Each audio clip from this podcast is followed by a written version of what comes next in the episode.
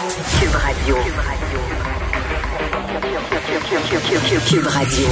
En direct à LCN. 14h30, c'est le moment d'aller retrouver notre collègue dans nos studios de Cube Radio. Salut Geneviève. Salut Julie. On va se parler euh, de Laurent Jalbert qui a écrit une lettre euh, percutante hein, sur sa page Facebook où elle décrit pendant euh, un certain nombre d'années qu'elle a vécu vraiment la violence psychologique avec son ancien conjoint. On ne sait pas c'est qui, on ne sait pas sa date de quand mais je pense que ça aura euh, certainement une incidence sur plusieurs femmes qui vivent la même chose qu'elle. Écoute, moi hier, euh, je regardais mon téléphone, puis à un moment donné, euh, j'ai vu passer une publication, bon, où on voyait Laurent Jalbert, puis là ça circulait, ça circulait, ça s'appelait des cuillères dans le congélateur. Puis moi, je dois le dire là, Julie. Euh, sa lettre a été publiée là, dans la section Faites la différence du journal. J'ai cliqué, puis parce que Laurent Jalbert, je l'aime. Je l'aime d'amour, je l'aime depuis longtemps. Elle fait partie là, des chanteuses que j'ai beaucoup écoutées quand j'étais plus jeune, avec les Luce Dufaux, euh, Marie-Carmen, oui. Thérèse Moncamp. on dirait que ce sont des femmes qui sont toujours restées chères à mon cœur. Puis j'aime ça les entendre encore. Je trouve que c'était des chanteuses qui avaient des textes percutants, des femmes fortes, des femmes qui se tenaient debout, puis des femmes aussi qui étaient pas lisses tu sais, qui n'avaient pas peur de parler de leur vulnérabilité. Donc, euh, tu sais, c'est sûr que j'étais intriguée par cette affaire-là, mais je, je, me doutais pas une seconde de ce que j'allais lire.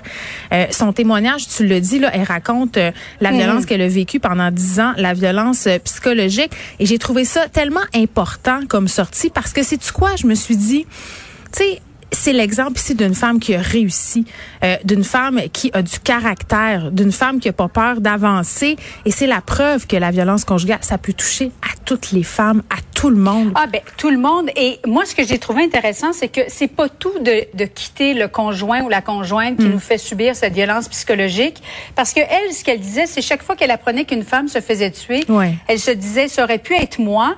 Et elle s'est rendue compte pendant la pandémie qu'elle n'était pas guérie de ça et c'est pour ça qu'elle a appelé violence conjugale. Et moi, c'est ça qui m'a euh, vraiment fait réagir en me disant, il faut se guérir de ça. C'est pas tout de laisser un, conjoint problématique.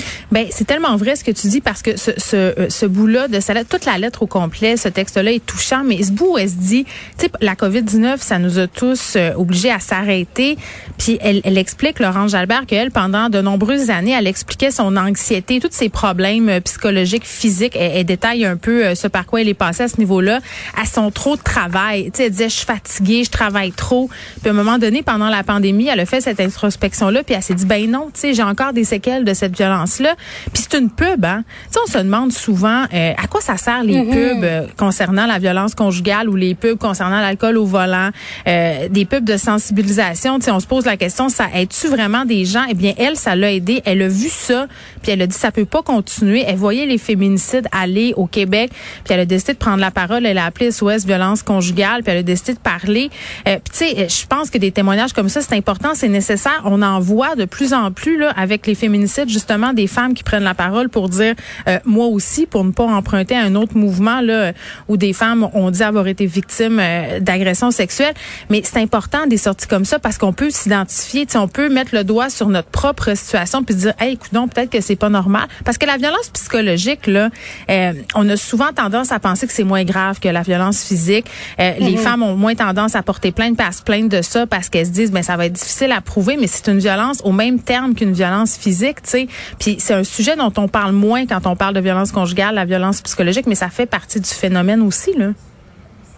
Ah, absolument. Et le titre, parce que moi, quand ah, j'ai lu le titre, des cuillères dans le congélateur, et c'est assez long sa lettre, je me disais, mais pourquoi elle a nommé son article des cuillères dans le congélateur? Et à la toute fin, Geneviève, je te laisse le dire. Ben, c'est parce qu'elle mettait des cuillères dans son congélateur parce qu'elle passait des nuits à pleurer.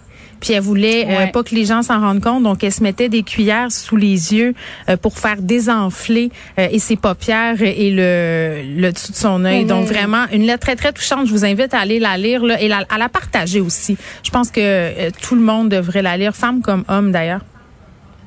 Et elle dit que depuis qu'elle a téléphoné SOS Violence conjugale, elle se porte mieux, elle est sur la voie de la guérison. Alors c'est très courageux et c'est un message qui est vraiment empli d'espoir. Merci beaucoup, Geneviève. C'est une très bonne idée de, de parler de ça aujourd'hui. Merci.